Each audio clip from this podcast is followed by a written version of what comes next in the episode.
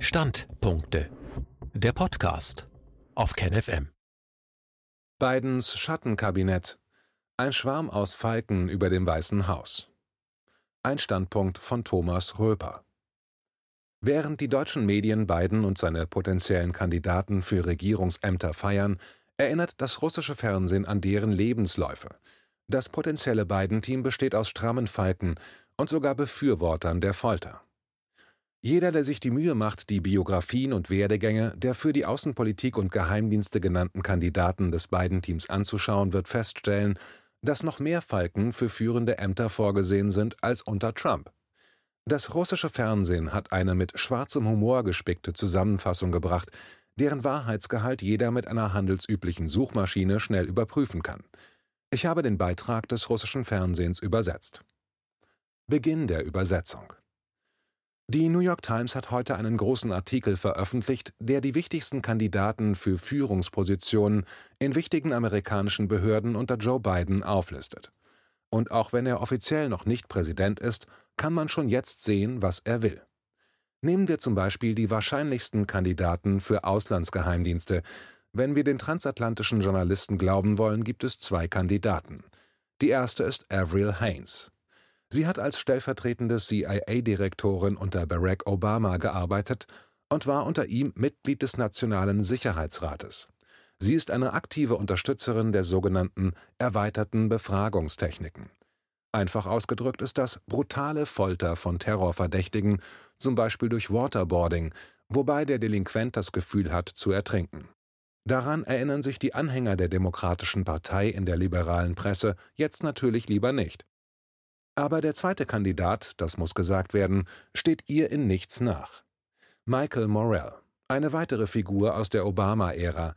Er ist vor allem mit Blick auf die möglichen Beziehungen zwischen Washington und Moskau interessant. Er ist ein glühender Verfechter der Theorie der berüchtigten russischen Einmischung. Und insgesamt ist er ein eingefleischter Russophob, der auch nie versucht hat, das zu verbergen. Falken fliegen über dem Weißen Haus. Falken sind die traditionellen Bewohner der amerikanischen Regierungskorridore.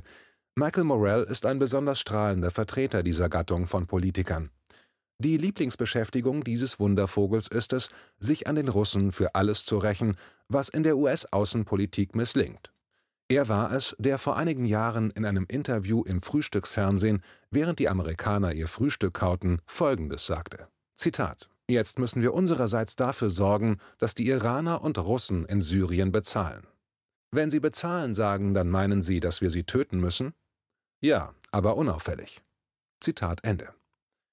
Fast keine öffentliche oder schriftliche Erklärung Morells kommt ohne russische Hacker, Geheimdienste oder die Hände des Kremls aus. Was der potenzielle künftige CIA-Chef tun wird, steht außer Zweifel.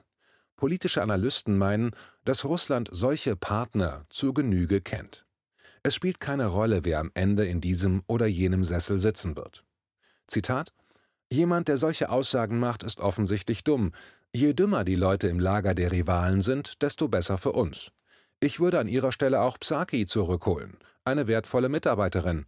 Und das Ganze wird auch noch von einem 77-jährigen Greis geleitet, der die Namen seiner eigenen Enkelkinder verwechselt. Das ist ein großartiges Team für unsere Partner. Zitat Ende, sagte Oleg Matvejew, Politikwissenschaftler und Professor an der Finanzuniversität der russischen Regierung. Anmerkung des Übersetzers: Jen Psaki war unter Obama Sprecherin des US-Außenministeriums und sie war so derartig inkompetent, dass ihre Pressekonferenzen in Russland legendär geworden und Thema ungezählter Witze sind. Ihre einzige Qualifikation für den Job war wahrscheinlich ihre absolut antirussische Haltung. In der Außenpolitik, die nur auf dem achten Platz der Interessen der amerikanischen Wähler steht, kann man Russland für alles verantwortlich machen. Susan Rice, eine der Kandidaten für das Amt des Außenministers zum Beispiel, hat Moskau nur aufgrund ihrer Intuition beschuldigt, die anhaltenden Rassenunruhen in den USA zu organisieren. Zitat Ich würde mich nicht wundern, wenn Russland der Katalysator für die radikale Stimmung in den sozialen Netzwerken auf beiden Seiten der Proteste wäre, und mich würde es nicht überraschen, wenn sich herausstellt, dass diese Aktionen auf die eine oder andere Weise vom offiziellen Moskau finanziert wurden. Zitat Ende, sagte Susan Rice dem Sender CNN. Zitat Interessant ist, dass Biden, obwohl er eine sehr harte Linie gegenüber Russland verfolgen wird, gleichzeitig auf den Weg der Verhandlungen zurückkehren wird. Er wird versuchen, gemeinsame Lösungen zu finden, auch wenn seine Politik ständig auf eine Spaltung zwischen Russland und den ehemaligen Sowjetrepubliken hinarbeiten wird. Zitat Ende, sagte Andrei Korobkow, Professor für Politikwissenschaft an der Universität Tennessee. Es war sofort klar, dass Bidens Team etwas Besonderes wird.